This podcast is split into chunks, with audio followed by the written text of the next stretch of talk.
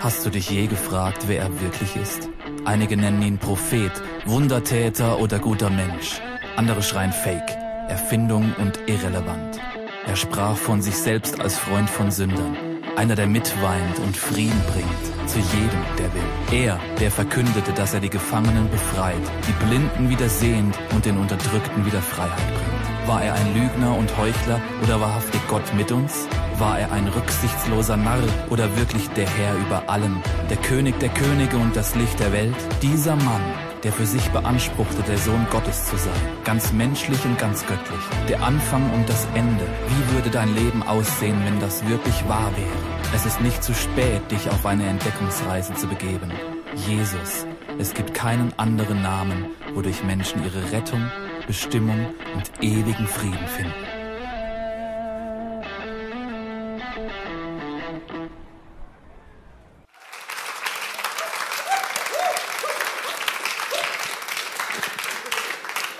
Ja, vielen Dank, lieber David. Schön, wieder hier zu sein. Hey, ihr wisst, dass ihr nicht nur eines der jüngsten, sondern auch eines der charmantesten Pastoren-Ehepaare habt im ICF Singen, das es überhaupt im ganzen Movement gibt. Und ihr könnt euch vorstellen, dass es eine Freude ist, oder? Also die zwei zu begleiten, mit denen zwei eine Pizza zu essen oder zu telefonieren, macht immer Spaß. Aber ich möchte das jetzt wertschätzend sagen, ich meine das auch so, wie ich sage. Aber charmant sein und jung sein, dafür kann man jetzt nicht so viel, das hat man oder hat man nicht. Aber dann auch noch gut sein. Und ich sage das jetzt wirklich sehr bewusst. Ich schätze euch beide sehr. Ich schätze euer Pastoren-Ehepaar. Wir beide, Sibylle und ich, schätzen euch sehr, weil ihr macht nicht nur einen dynamischen Job und seid nicht nur charmant, sondern ich finde immer wieder auch, wenn wir Coaching-Gespräche haben, Gott hat euch einfach sehr viel Weisheit gegeben, schon in jungen Jahren. Und da kann man eigentlich nur sagen, the best is yet to come, oder? Also wenn man noch so viel vor sich hat, einfach mal als kleines Laudatio oder wie immer man dazu sagen soll für euer Pastoren-Ehepaar. Ich bin auch sehr gespannt, äh, freue mich auch über das, was ich höre von, von Villingen jetzt und das wird gut zusammenkommen, das wird sich gegenseitig Energie geben und das braucht ihr auch. Ähm, in Singen braucht Villingen und Villingen braucht Singen, weil One Church, Two Locations, ich kenne das ja auch woher. Und das ist richtig schön, wenn sich das so auch befruchtet. Ich bringe euch Grüße mit, natürlich von meiner Frau Sibylle. Du hast mich gerade auch schon gegrüßt. Jemand hat heute einen Podcast oder neulich gehört von ihr. Und, ähm, und auch von Leo. Leo Bigger ist heute im ICF Karlsruhe. Und ich habe gesagt, der ist groß, der kann das allein. Habe ich ihn alleine gelassen. Äh, ich war noch gerade mit ihm essen, haben uns noch ein bisschen unterhalten. Und auch viele Grüße von Leo äh, nach euch hier in den wilden Süden nach Singen. Hey, in unserer Serie Hashtag Jesus, da geht es ja nicht nur so um Jesus, weil um Jesus geht es ja irgendwo immer, oder in der Kirche, sondern es geht um die Frage, wie können wir Zugang bekommen zu diesem Jesus? Also wie kann irgendwie dieser Jesus, der im Himmel ist, runterkommen in mein Leben? Wie kann ich ihn erfahren? Weil das ist ja eigentlich das, worauf es ankommt. Und die zentrale, die zentrale Bibelstelle eigentlich über der ganzen Serie, die steht im Johannesevangelium im siebten Kapitel und heißt, und ich denke, David hat, wenn er alles richtig gemacht hat, am ersten Gottesdienst auch darüber gepredigt ansonsten bist du aus der Spur geraten. Ähm, da heißt es, sagt Jesus, wer Durst hat, der soll zu mir kommen und trinken. Hat er? Hat er gut gemacht. Und wenn jemand an mich glaubt, dann sagt Jesus, werden Ströme aus seinem Inneren, wie es in der Schrift heißt, Ströme von lebendigem Wasser aus ihm selber rausfließen. Das ist ein cooles Wort, ja. Also wenn man Durst hat, und das ist ja bei uns in Singen und in Karlsruhe hat man ja nie Durst, ja. aber da, wo dieses Wort gesprochen wurde, in Jerusalem, da hat man schon Durst. Da ist es heiß, richtig heiß. Und wenn dann einer herkommt und sagt, wer Durst hat, der trinke und komme zu mir, ich habe Wasser, das ist eine gute Nachricht in, in Jerusalem, also immer in ganz Israel ist Wasser eine gute Nachricht. Und wenn dann noch einer sagt, ich kann euch Wasser geben, das in euch wie eine Quelle wird, dass ihr immer zu trinken habt, das ist schon Flatrate-mäßig. Also das ist wie telefonieren und nichts bezahlen oder so ähnlich. Also das ist einfach eine gute Nachricht, ja. Und das sagt Jesus. Und ähm, jetzt, jetzt kommt aber der, der Punkt, ja so gut ist das Evangelium. Wasser, die Menge trinken und, und ich bin ein sehr durstiger Mensch, meine Seele ist sehr durstig und ich denke, klingt nicht schlecht. Aber wenn ich jetzt mit Menschen über den Glauben rede, dann merke ich, dass die meisten Menschen denken, das wäre extrem anstrengend mit dem Glauben. Also von wegen trinken. Das kann ja jeder, oder? Kann jeder. Ist easy. Macht auch jeder gern, wenn man Durst hat. Aber die meisten Menschen glauben, wäre, glauben dass Glauben eher, eher so wie Brunnengraben ist. Ja? Und das ist viel anstrengender als Trinken. Hast du schon mal einen Brunnen getragen? Darfst du gar nicht. Also, Grundwasser nicht anfassen in Deutschland. Aber zum Beispiel in Afrika, oh, schon wieder was Neues gelernt, ne? Aber in Afrika, hast du mal in Afrika einen Brunnen gegraben? Ich habe mal gegraben in Afrika. Kein Brunnen, sondern wir haben einen Volleyball. Aber es ist tierisch anstrengend. Du gräbst, ja. Für ein Volleyballfeld haben wir ein Netz gebaut in Tansania. Und du gräbst und du stehst in der Sonne und es ist wirklich anstrengend. Und jetzt denken viele Menschen, Glauben wäre wie Brunnen graben voll anstrengend. Buddeln, buddeln, buddeln und dann ganz da unten, wenn du Glück hast, kommt ein bisschen Wasser zum Vorschein. Und da kannst du dann zweimal lecken oder sowas, ja. Und das ist gewesen.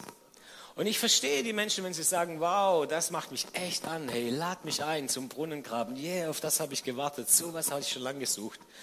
Ja, das ist ja klar, das ist überhaupt nicht so, so lukrativ. Und ich frage mich, woher haben wir das eigentlich? Warum denken die meisten Menschen, Christian wäre Brunnen graben und nicht trinken? Weil Jesus hat nicht gesagt, kommt her zu mir alle, ich gebe euch eine Schaufel, könnt ihr Brunnen graben. Sondern er hat gesagt, hey, kommt her zu mir alle, trinken. Das ist ziemlich viel einfacher als Brunnen graben. Er, wenn Sie es von Jesus nicht falsch gelernt haben, von wem könnten Sie es dann gelernt haben? Jetzt muss ich mal ganz selbstkritisch sein. Wo sehen meine Nachbarn, mit denen ich zum Beispiel darüber rede, wie Christsein ist? Ja, haben wir vielleicht etwas falsch verstanden? Graben wir vielleicht zu viel? Buddeln wir die ganze Zeit rum? Morgens um fünf, stille Zeit, Bibel buddeln, ganz früh aufstehen, ganz lange beten, ist alles nicht verkehrt. Nur wenn du denkst, dass das so das Christsein ausmachen würde, zu buddeln, dann hast du etwas falsch verstanden. Weil Jesus, ihr Lieben, hat den Brunnen schon gegraben. Das ist das Evangelium. Dass der Brunnen ist schon gegraben und du bist eingeladen zu trinken. Und das war mir so extrem wichtig am Anfang, habe ich auch gepredigt, ja, über dieses Wort. Ich tue ja auch, was man mir sagt. Und das war mir so wichtig, dass ich überlegt habe, wie könnte ich das veranschaulichen? Und, äh, und da, dann habe ich eine Idee gehabt, die konnte ich euch jetzt aber aus produktionstechnischen Gründen nicht mitbringen. Und deswegen habe ich gesagt, komm, das nehmen wir jetzt auf, ich schicke euch das und vielleicht klappt das jetzt, wir schauen uns das kurz an, was ich damit meine wichtig, dass wir das verstehen am Anfang der Serie, sonst denkt ihr nämlich, oh, jetzt kommen die fünf geistlichen Übungen. Yeah. scharfe, scharfe Häuslebau. Jetzt muss ich richtig ran, ja? Jetzt probiere ich das mal aus. Stille Zeit um 4 Uhr morgens. Ja, ich stehe auf. Hey, das ist vielleicht für manche Menschen etwas, aber auch bestimmt nicht für jeden. Morgens um vier, eine Stunde beten. Aber manche graben darum für ein Tröpfchen Wasser. Und das ist nicht gemeint, ihr Lieben. Und ich weiß gar nicht, ich habe überlegt zu Hause, wie kann ich euch das deutlich machen, dass Christsein nicht Graben ist. dann habe ich gedacht, ich mache es so deutlich. Christsein ist nicht Graben nach Wasser, ihr Lieben. Christsein ist eher hineinspringen in den Strom, versteht ihr? Und ich will es so auf den Punkt bringen. Christsein ist nicht Graben, sondern Christsein ist Baden. Versteht ihr? Das ist, das ist Glaube. Hineinspringen in den Strom des Lebens. Versteht ihr? Das ist ein Riesenunterschied. Zudem macht es auch mehr Spaß. Es macht viel mehr Spaß. Und ich lade euch ein, dass ihr dieses Bild, für das habe ich jetzt drei Hosen verbraucht an diesem Tag, dass ihr dieses Bild einfach nicht vergesst. Versteht ihr? Man vergisst so viel. Aber vergesst nicht, es geht ums Hineinspringen, ums Erleben des Glaubens. Warum machen wir Explore? Bei Explore reden wir nicht über Gebet. Bei Explore fangen wir an zu beten. Und das macht viel mehr Spaß, als einen Vortrag anzuhören. Bei Explore reden wir nicht über Jesus, sondern wir versuchen miteinander Jesus zu erleben. Und das ist ein Abenteuer, das kann ich euch sagen. Und jetzt passt auf, was passiert. Wenn ihr nämlich nicht mehr grabt, sondern badet, dann fließen auf einmal die Ströme des lebendigen Wassers aus eurer Hose oder aus eurem Leib. Versteht ihr? Man muss aber vorher reingehen. Okay.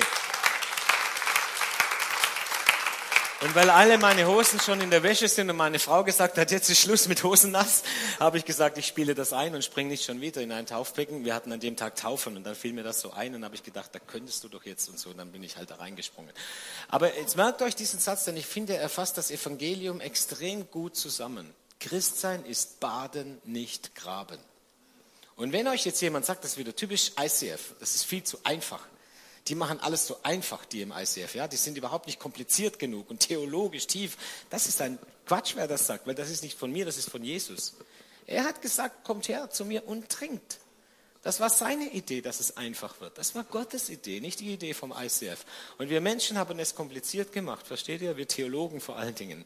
die Kirche hat es kompliziert gemacht, aber eigentlich ist es einfach gewesen. Jesus hat zu einfachen Menschen ein einfaches, für alle verstehbares Evangelium, für junge Menschen, für ältere Menschen, für mittelalte Menschen, für alle Menschen, hat er ein einfaches Evangelium, das man kapieren kann, das jedermann kapieren kann auf der ganzen Welt. Und darum geht es. Und jetzt geht es darum, wie können wir auf eine einfache Weise mit Jesus in Verbindung kommen. Und deswegen machen wir diese Serie Hashtag Jesus. Da geht es um ganz viele Übungen. Heute Morgen hat Leo gepredigt über, über die Übung der Buße. Turn around, dreh dich um.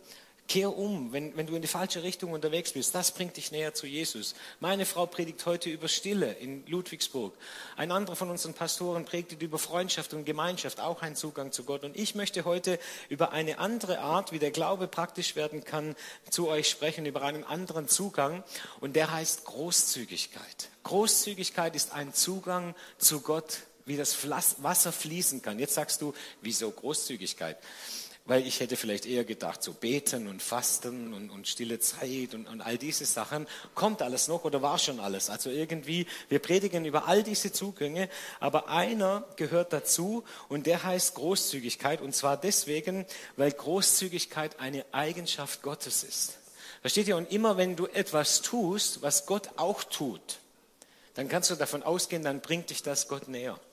Das ist eine ganz einfache Übung. Also wenn du überlegst, wie könnte ich Gott näher kommen, dann tu das, was Jesus auch getan hat, oder dann sei so, wie Gott auch war. Und du wirst sofort mit ihm identisch werden und zusammenkommen mit Gott und er wird in dein Leben kommen und du wirst etwas von ihm erfahren. Also ich sage, Großzügigkeit ist eine Eigenschaft Gottes. Du glaubst mir es vielleicht noch nicht, ähm, dann möchte ich es dir ein bisschen beweisen. Schau mal die Schöpfung an.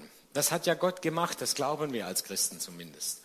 Und ich finde, er hat extrem vieles auf dieser Welt viel schöner gemacht, sage ich es mal schwäbisch, als unbedingt gnädig gewesen wäre. Wenn du es nicht glaubst, aber dann schau einfach mal deine Frau an. Das ist ein gutes Beispiel, oder? Das war jetzt auch charmant, gell? Also ich kann es auch. Nein, aber schaut euch einfach mal die Mädchen an. Also jetzt mal aus männlicher Sicht. Das wäre nicht nötig gewesen, Herr Jesus, sage ich manchmal. So schön hätte es nicht sein müssen. Es hätte auch so funktioniert. Aber es ging nicht nur ums Funktionieren. Ich glaube, Gott hatte richtig Freude dran. Es gibt auch schöne Männer, ich weiß. Aber als er die, ich habe jetzt mal meine Sicht jetzt auf, ja. Als er die Frau gemacht hat, das hat er richtig gut gemacht, finde ich. Und viel, viel schöner und detaillierter. Oder nehmt mal Blumen. Kommen wir wieder weg von diesem Frauenthema. Ich stehe schon im Fettnäpfchen, ich merke es. Aber sagen wir mal die Blumen, ja. So eine dumme Biene, also so eine einfache Biene, hätte die Blume gefunden, Hauptsache sie ist lila. Also ein bisschen Farbe ist schon nötig. Aber dass die dann noch so differenziert und so schöne Blüten hat, ja, das wäre nicht nötig gewesen. Ohne Witz. Sagen auch die Biologen. Warum ist das so? Weil Gott ziemlich viel Freude gemacht hat. Es hat ihm Freude gemacht. Er ist ein Schöpfer. Er hat das richtig gut gemacht und das hat er übrigens auch selber so gefunden. Also am Ende seines Tages hat er immer seine Arbeit angeguckt. Das erinnert mich ein bisschen an meine Schwiegermutter. Ihr habt ja keinen Podcast, kann ich über meine Schwiegermutter reden. Und dann, die, die macht auch immer so Gartenarbeit und wenn sie am Abend dann fertig ist mit dem Garten, ist eine tolle bürgerliche Frau und äh, dann guckt sie sich das an und sagt, das haben wir heute echt wieder gut gemacht. So, also so ein bisschen, so machen das die Schwaben, ja. Und, und Gott ist auch ein bisschen ein Schwabe, der stand am Ende seiner Schöpfung da und hat gesagt, das habe ich richtig gut gemacht. Also es steht ein bisschen anders in der Bibel. Siehe, es war sehr gut, hat er gesagt. Er hat seine Schöpfung angeschaut und war selber begeistert von dem, was er da hingekriegt hat. Ich sage es jetzt mal ganz menschlich. Du kannst auch so sagen, ich glaube, dass Gottes Großzügigkeit, als er seine Schöpfung angeschaut hat, die Blumen, die Frauen, die Berge und alles und die Tierchen natürlich auch. Als er das angeschaut hat, führte seine Großzügigkeit dazu, dass es führte zu einer positiven Resonanz, darf ich das so sagen, in Gott selber. Der ist in Schwingen gekommen, unser Gott, und hat gesagt, wow, als er das angeguckt hat. Versteht ihr? Kennst du das noch von Singapur, gell? Das können die Asiaten, wow, die können das wie nirgendjemand. Also. Und das ist bei Gott auch passiert. Er hat das angeschaut und sagte, wow, das hat etwas ausgelöst. Großzügigkeit hat in Gott etwas ausgelöst. Und so ist das auch heute noch. Guck doch mal, was passiert denn, wenn wir großzügig sind? Wenn du zu jemand großzügig bist, was passiert dann? Dann freut er sich, dem du ein Geschenk machst. Du zum Beispiel, wenn ich dir jetzt was schenken würde, noch mehr, wenn er es macht natürlich, aber jetzt mach's halt mal ich. Und dann schenke ich dir was und dann freut sie sich, logisch. weil das löst etwas aus. Und wenn sie sich freut, dann freue ich mich auch wieder. Das löst Resonanz aus. Und das, das ist, was Großzügigkeit auslöst. Großzügigkeit löst immer etwas Positives aus, bringt etwas zum Schwingen. So war das damals bei Gott und so ist das heute auch noch. Und, das, und diese Resonanz, die dadurch ausgelöst wird, wenn wir großzügig sind, da, von der glaube ich, dass sie göttlich ist, ihr Lieben. Ich glaube, dass Gott das so gemacht hat, dass das so ist. Versteht ihr? Und das heißt, du kannst Segen und Glück vom Himmel runterholen, wenn du auf Erden großzügig bist. Du kannst den Himmel runterholen, wenn du hier auf dieser Ebene großzügig bist. Da passiert etwas Göttliches, wenn Menschen einander zueinander großzügig sind. Großzügigkeit kann, muss aber nicht mit Geschenken und mit Geld zu tun haben und mit Wertvollem. Aber großzügig sein kannst du auch, wenn du ein ganz tolles Geschenk bastelst, das fast nichts kostet, weil man es gar nicht kaufen kann. Aber du warst großzügig, weil du viel Zeit investiert hast. Großzügig sein kann man in Komplimenten, die man einander macht. Man kann einfach, wenn man viel verschenkt und viel gibt, Großzügigkeit und das holt was vom Himmel runter auf die Erde. Es holt den Himmel auf die Erde runter. Und deswegen glaube ich, dass das ein, ein, eine, eine ganz einige Eigenschaft Gottes ist und deswegen wir sie auch hier erfahren können. Das zentrale Wort für dieses Thema heute, für Großzügigkeit, das steht in der Bergpredigt im sechsten Kapitel Matthäus. Und da heißt es, ihr sollt euch nicht Schätze sammeln auf Erden, wo die Motten und der Rost sie fressen und wo Diebe einbrechen und stehlen dann das Pendant, sammelt euch lieber Schätze im Himmel, wo weder Motten noch Rost sie fressen und wo Diebe nicht einbrechen und stehlen. Und dann die zentrale Zusammenfassung, wieder einfach und klar von Jesus, wie Baden und Graben. Denn wo dein Schatz ist, da ist auch dein Herz, sagt Jesus. So, was ist gemeint, dass Motten und Rost die Schätze auf Erden fressen? Ich muss ehrlich sein, ich habe, bin schon 50, 50 Jahre lang nicht wirklich darüber nachgedacht. Aber weißt du ganz genau, was Motten, was Motten sind, wissen wir noch. Ne? Aber wieso fressen Motten Kohle? Also, das passt doch gar nicht irgendwie. Und Rost, was rostet hier? Und dann habe ich noch mal jetzt tiefer gebohrt und gemerkt, in der Antike damals, zur Zeit von Jesus, da hatte nicht jeder so, so, Geld im Geldbeutel mit Münzen und so weiter. Das hatten nur ziemlich vermögende Leute, so Münzen, die man schon tauschen konnte. Die meisten hatten eigentlich ihr Vermögen in Textilien, also in Kleidung.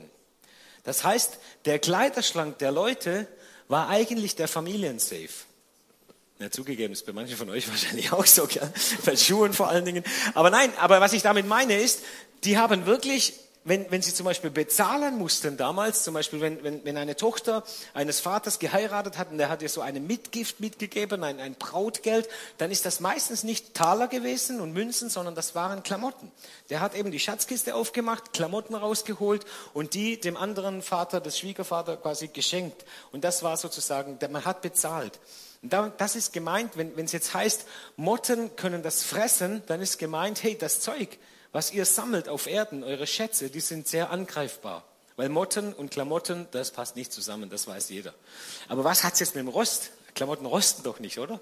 Außer so Nieten, 80er Jahre. Ne?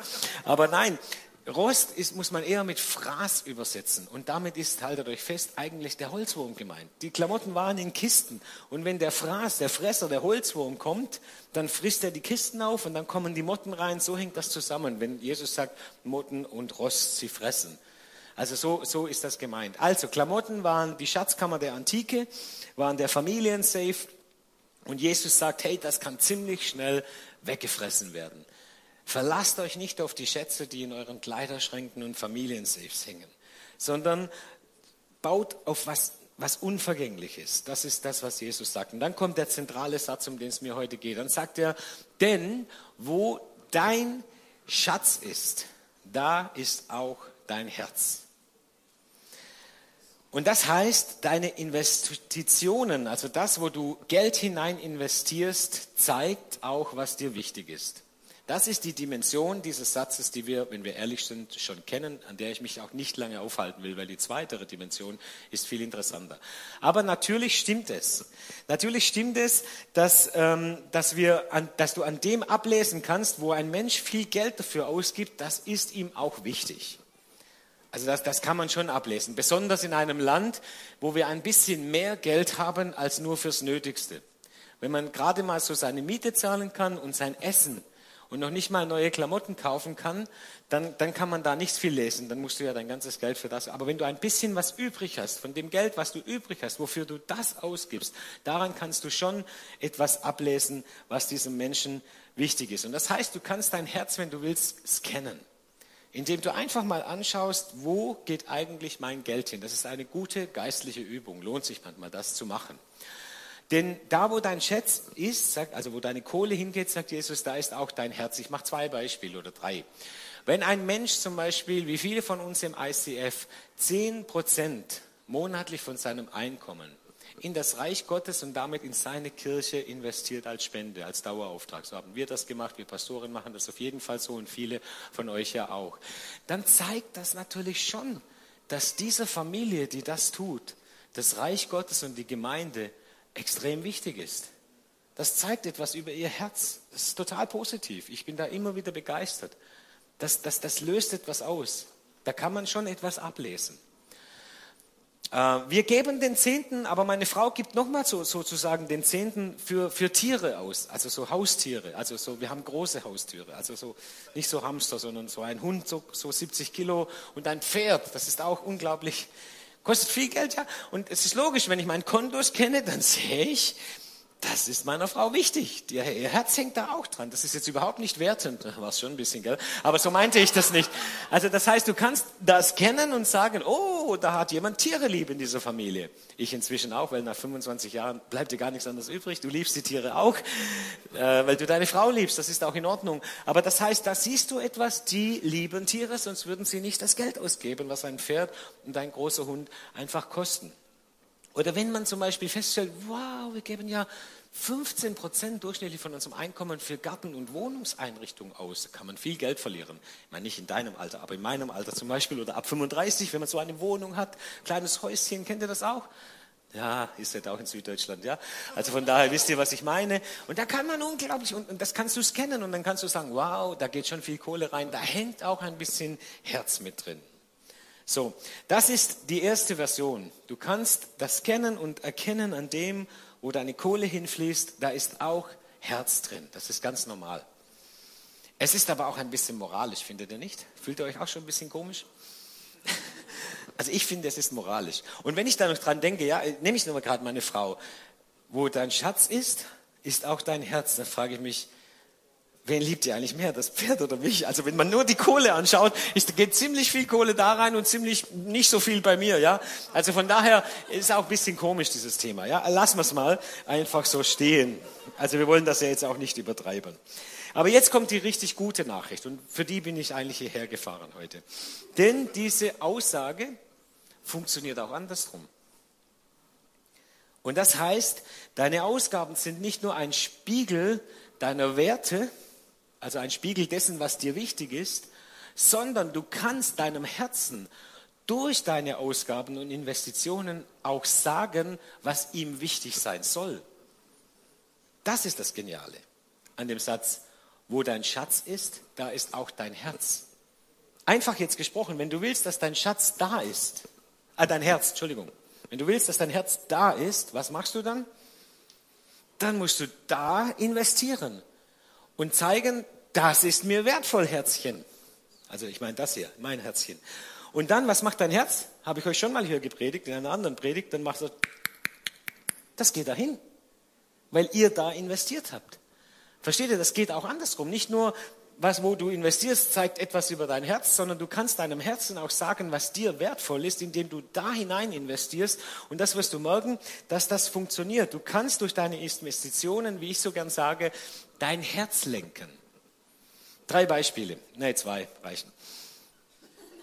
Ein männliches, ein weibliches, okay? Das männliche zuerst. Also, ich habe ein Motorrad gekauft. Uh. Mag ein bisschen Midlife Crisis sein, bin jetzt 50 und kann ja nicht jeden Scheiß machen als Pastor in der Midlife Crisis, aber ein Motorrad kaufen ist erlaubt, habe ich mir sagen lassen. Also habe ich ein Motorrad gekauft, ja, um einfach mal etwas zu tun, was ich noch nicht hatte. Also ich hatte ja auch schon einen Führerschein, im Gegensatz zu anderen Menschen, die ihn erst machen mussten und das Motorrad schon hatten. Also ich, du weißt, wen ich meine. Aber egal, ich habe ein Motorrad gekauft und habe einen Führerschein und seit ich dieses Motorrad gekauft habe, hat mein Herz eine andere Beziehung zu Motorradfahrern. ist ja logisch. Weil ich bin ja auch bald einer. Ich habe es noch nicht geholt. Ich werde es diese Woche holen. Am Mittwoch. Und ich habe ein BMW-Motorrad gekauft. Jetzt sagst du, oh, wie spießig. Aber das macht man halt in meinem Alter, ja. Also ich habe ein BMW-Motorrad gekauft. Seither, wenn ich ein BMW-Motorrad sage, geht mein Herz dahin. Sofort. Ich, ich springe darauf an. Das war für mich früher scheißegal, wenn einer ein BMW-Motorrad irgendwo abgestellt hat. Aber jetzt ist es nicht mehr scheißegal. Warum? Weil ich hier investiert habe. Nicht so viel, wie du jetzt denkst. Also gebraucht und so, gell? keine Panik. Aber, aber ich habe ein Motorrad jetzt und das heißt, ich habe mal etwas investiert und zack ist mein Herz auch da. Ich freue mich natürlich auf das Motorrad, darf ich ja auch. Das ist überhaupt nicht werten, aber es funktioniert. Ein anderes, vielleicht ein bisschen wichtigeres Beispiel als Motorrad ist Beziehung. Ich habe festgestellt, ich bin nicht so ganz der Geschenketyp. Das habe ich schon früh festgestellt und meine Frau ein bisschen später. Aber sie leidet, sie leidet darunter. Also ich, meine Frau liebt Geschenke und Blumen und ich habe es einfach, ich, das habe ich irgendwie nicht mitgekriegt mit den Geschenken. Und also mit, ne, ne, also mit, also versteht, es ist nicht eine Gabe, nicht eine Liebessprache, so sagt man heute, gell? Dann ist man raus. Nein, aber auf jeden Fall habe ich da nicht so ein Fable dafür. Aber ich habe jetzt gemerkt, meine Frau liebt Geschenke und sie mag auch Blumen. Und wenn ich meine Frau beschenke, dann löst das etwas in ihr aus. Es entsteht, wenn nicht alles zu spät ist, auch in jeder anderen Beziehung, wenn du dem, deinem Partner etwas schenkst, dann entsteht Resonanz. Da kommt etwas zurück. Versteht ihr? Und, und, und diese positive Resonanz, die bringt wiederum auch etwas in dir zu schwingen, zum Schwingen. Da, da, da entsteht etwas. Und das funktioniert, weil du dein Herz gesagt hast, investiere an dieser Stelle.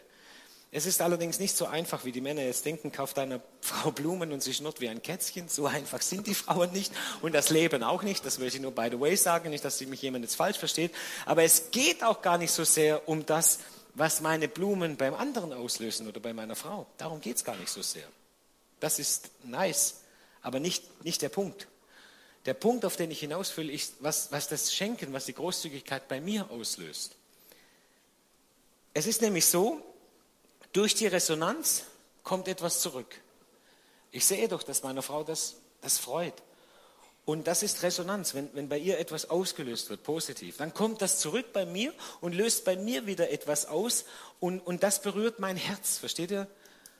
Ich war großzügig und meine Großzügigkeit löst Resonanz aus und das ist jetzt abgespeichert in meinem Hirn. Das ist jetzt wie BMW. Blumenladen ist wie BMW jetzt bei mir. Versteht ihr? Weil das positiv abgespeichert ist in meinem Hirn. Das heißt, ich weiß jetzt, wenn ich hier investiere, dann, dann löst das etwas aus und das ist hier abgespeichert. Versteht ihr? Also jetzt, jetzt sage ich immer hier, das Problem ist, das ist ja eigentlich alles hier, das spielt sich gar nicht im Herz ab. Aber wir sagen jetzt wieder Herz, weil das klingt romantischer. Ja? Also mein Herz verändert sich dann. In Wirklichkeit sind das hier meine, meine Gedanken natürlich, das wissen wir heute. Aber, aber die Bibel sagt Herz dazu. So, und was heißt das jetzt? Denn wo dein Schatz ist, da ist auch dein Herz. Das heißt, du kannst durch das, wenn du investierst, dein Herz lenken. Du kannst mit deiner Großzügigkeit deinem Herzen sagen, was ihm in Zukunft wichtig sein soll. Das ist das Geniale. Also nicht mehr dein Herz lenkt dich und sagt dir, was ihm wichtig ist, sondern du sagst, indem du großzügig bist hier, sagst du deinem Herzen, was deinem Herzen in Zukunft auch großzügig, also auch wichtig sein soll. So kannst du dein Herz lenken. Genau genommen steht da nämlich übrigens, das überlesen viele in der guten Nachricht, das ist ausnahmsweise richtig gut übersetzt. Da steht nämlich, denn wo dein Schatz ist, nicht da ist auch dein Herz, sondern da steht, da wird auch dein Herz sein. Das ist die korrekte Übersetzung. Versteht ihr? Das ist das, das wird dann auch da sein. BMW oder Blumenladen oder was immer auch. Das heißt, du kannst das beeinflussen. Ich mache noch ein Beispiel aus der Partnerschaft. Du kannst auch in Zeiten, wo etwas trocken geworden ist, und das kann passieren, nicht erst, wenn man 25 Jahre verheiratet ist, muss man gießen, manchmal in seinem eigenen Garten, in seiner Ehe. Das kann dir auch schon passieren, bevor du verheiratet wirst. Partnerschaften sind nicht immer einfach. Da gibt es Phasen, die fühlen sich eher nach Wüste an als nach Yeah und äh, Paradies und so weiter. Und in so einer Phase kannst du trotzdem beschließen, ich investiere, indem ich großzügig bin zu meiner Partnerin oder zu meinem Partner. By the way, das geht jetzt nicht nur um Blumenfrauen, ja, auch ihr könnt großzügig sein den Männern gegenüber und ihr wisst, was bei euren Männern, wenn ihr einen Partner habt, das bedeutet und was, was vielleicht seine Liebessprache ist. Also es ist nicht nur ein, ein Männerthema jetzt. Du kannst also bewusst auch in Zeiten, wo, wo du denkst, oh, es fühlt sich alles nicht so super romantisch und schön an, beschließen, ich bin trotzdem großzügig zu meinem Partner oder meiner Partnerin. Ja, jetzt sehe ich schon in euren Augen, das kommt dir dann gar nicht von Herzen. Richtig. Oh, hast du nicht gedacht? Hä? Richtig, es kommt nicht von Herzen. Es kommt vielleicht vom Kopf. Am Anfang. Und dann gehst du Blumen kaufen, weil du denkst, oh, wir haben eine Blumen. Sie mag es. Ich mag es vielleicht gar nicht. Klingt das ja ein bisschen scheiße, aber es klingt, fühlt sich auch so an in dieser Phase noch. Und dann investierst du großzügig. Und was passiert? Wenn es nicht zu spät ist, muss auch aufpassen, manchmal kann man auch den Karren in den Dreck fahren. Aber wenn es nicht zu spät war, löst Großzügigkeit mit der Zeit positive Resonanz aus. Und das heißt, es wird wieder dein Herz berühren, auch bei dir.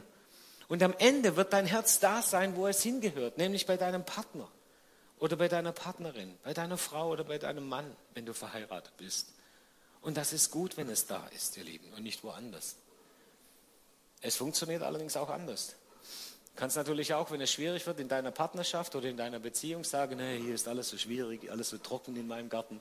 Ich gieße einen anderen Garten, zum Beispiel den meiner Sekretärin oder meiner Kollegin oder meiner Kollegin in der Schule oder meiner Kommilitonin oder Mitschülerin.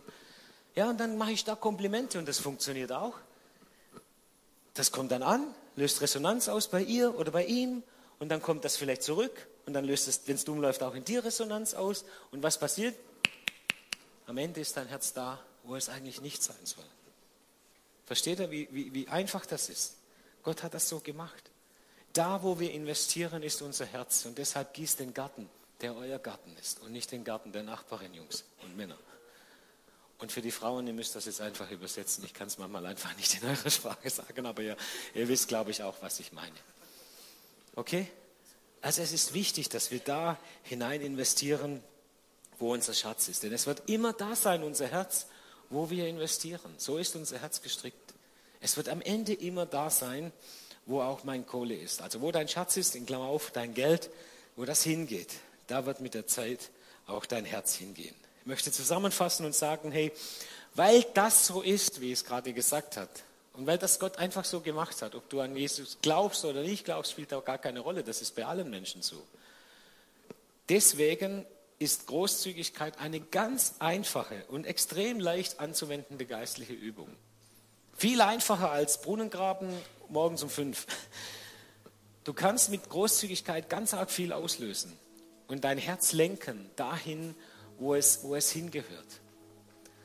Und dann entsteht eine Resonanz, die für deine Umgebung spürbar ist und die löst wiederum etwas aus in dir und dein Herz ist auf einmal da, wo du beschlossen hast, dass dir das auch wertvoll sein soll. Probiere es aus, es wird funktionieren, das kannst du dir garantieren, weil Gott hat das so gemacht. Zum Schluss ein Beispiel von einem befreundeten Pastoren-Ehepaar, ausnahmsweise mal nicht euers, sondern Tobias und Frauke Teichen aus Berlin, äh, Berlin aus München. Manche kennen die vielleicht auch. Und, und meine Frau hat neulich bei der Ladies Lounge in München gepredigt. Und zwei Wochen vorher bekomme ich eine WhatsApp-Nachricht von Frauke, der Pastorenfrau, mit detaillierten Fragen, was meine Frau mag und was sie nicht mag.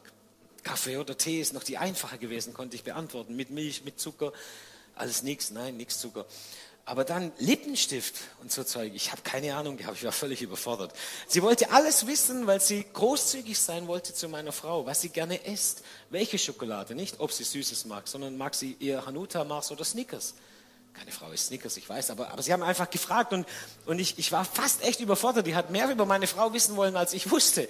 Also, also habe ich getan, was ich konnte und habe das, das zurückgemeldet. Ich fand das irgendwie, hat mir das mein Herz berührt, weil, weil die wollten einfach großzügig sein zu Sibylle. Und jetzt versteht mich nicht falsch. Die hat also, die, die, die Sibylle oder die, also die haben nicht bezahlt mit Snickers, ja, sondern die hat ein großes Honorar bekommen für diesen Einsatz. Also nicht meine Frau, wir geben die Honorare immer ab in unserer Kirche, weil wir werden ja bezahlt von der Kirche. Auch wichtig, by the way, die Nachrichten sind sehr wichtig, müsst ihr gut abspeichern jetzt. Also, das war nicht das Bezahlen, sondern sie hat ein Honorar bekommen, sie hat Fahrtkosten bekommen und jetzt fängt Großzügigkeit an, ihr Lieben. Also wenn du denkst, es wäre großzügig, wenn du einen Lohn bekommst von deinem Chef, dann ist dein Chef noch nicht großzügig. Der muss dir einen Lohn geben, wenn du arbeitest. Das ist logisch. Also hat sie dann gefragt, was isst sie gern, was trinkt sie gern, was mag sie gern, was könnten wir machen mit ihr, dass sie sich wohlfühlt und so weiter. So, Das haben sie alles gemacht. Dann hat sie mir erzählt, als sie heimkam, das hat, mich, hat mich echt berührt, obwohl es jetzt Frauensachen sind. Aber sie sagt, sie war dann, sie hat, die, sie hat irgendwie, wie heißt denn das da in den Wimpern? So ein Stift da, wo man die Wimpern schwarz machen kann, so aufstellen. Und dann hat, der war ein bisschen eingetrocknet. Und das hat Frauke gesehen. Die Pastorenfrau von einer Kirche mit 1700 Menschen, glaube ich, inzwischen. Dann ist sie sofort in den DM-Markt in München gelaufen. Frauke, nicht, nicht eine Assistentin, hat beim Dings genau diese Marke gekauft, die Sibylle dabei hatte, die ein bisschen eingetrocknet war, und hat Sibylle dieses Dings da, Wimpernteil gebracht. Fand ich auch schon grandios, weißt du? Das sind Details, aber, aber das hat mich berührt, weil das war großzügig. Und ich weiß, das Zeug, was meine Frau da beim DM kauft, ist nicht billig. Also das, das hat sie einfach gekauft, neu, bums. Und zwar genau die Marke, die Sibylle lieb hat. Und dann hat sie ihr noch eine Hundedecke geschenkt, so VID, also nicht VIP, sondern Very Important Dog stand da drauf. Also und, und, und so eine Hundedecke, weißt, weißt du, so ein Hundedeckchen für so einen Chihuahua, das ist, kannst du vom Taschengeld zahlen. Aber mh, hm, wir haben so ein XXL-Teil und das kostet schon Geld, das weiß ich. Wir haben so was Schickes nicht. So dick. Und das hat sie ihr noch geschenkt auf der Bühne. Und das war weit über das Maß hinaus, was irgendjemand erwartet hätte. Ich habe beinahe geweint, als meine Frau das erzählt hat, weil ich fand es einfach brutal großzügig. Und dann hat Sibylle die Frage gestellt, die ich als Schwabe auch gestellt hätte. Wie macht ihr das? Also wo habt ihr die Kohle her, auf gut Deutsch? Ne? Also das kannst du doch nicht einfach kaufen, weil so eine Decke kostet über 100 Euro. Und dann hat Tobias und Frauke gesagt, sie hätten ein Großzügigkeitsbudget. So, und das ziehen sie nicht vom Zehnten ab, ja? Die geben ihren Zehnten und dann legen sie einen bestimmten Betrag pro Monat in ein Kästchen. Und dann sagen sie, Gott, das ist das Geld, mit dem wir Großzügigkeit sein, zeigen wollen, den Menschen. Wir lassen uns von dir zeigen, wo wir großzügig sein sollen und dann geben wir das da hinein. Und das macht ihnen einen richtigen Spaß. Und das hat mich total angesteckt. Das hat Resonanz in mir ausgelöst, dass ich gedacht habe, das will ich auch, weil du kannst nicht einfach losziehen und sagen, jetzt bin ich mal großzügig, ja, und dann ist kein Geld mehr auf dem Konto und deine Frau sagt vielleicht, hallo, wo ist das Geld hin? Ich war mal großzügig. So geht es nicht. Man muss das schon ein bisschen budgetieren. Aber die haben das eingeplant in ihr Budget. Und das hat, hat mein Herz tief bewegt. Und mit dieser Geschichte möchte ich jetzt einfach schließen und dir sagen, hey, lenke dein Herz, indem du ihm zeigst, was dir wichtig ist, kannst du deinem Herzen auch zeigen, was ihm wichtig sein soll. Investiere in die richtigen Dinge und dein Herz wird folgen. Amen. Lass mich noch beten. Und ich bete, Jesus, dass von diesem Wort und von deinem Wort heute eine, eine, eine, ja, wie eine Welle, eine gute Welle der Großzügigkeit in unser Leben hineinfließt. Ich bete, dass, dass wir schon in dieser Woche Erfahrungen machen können mit diesem Wort, dass wir in das Richtige hinein investieren können. Ich bete, dass diese göttliche Resonanz in deinem Leben ausgelöst wird, in deiner Familie ausgelöst wird, in deiner Beziehung, in deiner Ehe ausgelöst wird und dass, dass einfach Gutes hineinfließen kann von Gott her. Und ich segne dich mit, mit, mit dieser ja, mit dieser Message jetzt, dass du sie anwenden kannst und dass du erfahren kannst, wie du, wie du Gottes Eigenschaften und Gottes Segen und, und Glück vom Himmel herunterholen kannst, indem du investierst und großzügig bist, indem du dir diese Eigenschaft Gottes aneignest. In Jesu Namen sei gesegnet. Amen.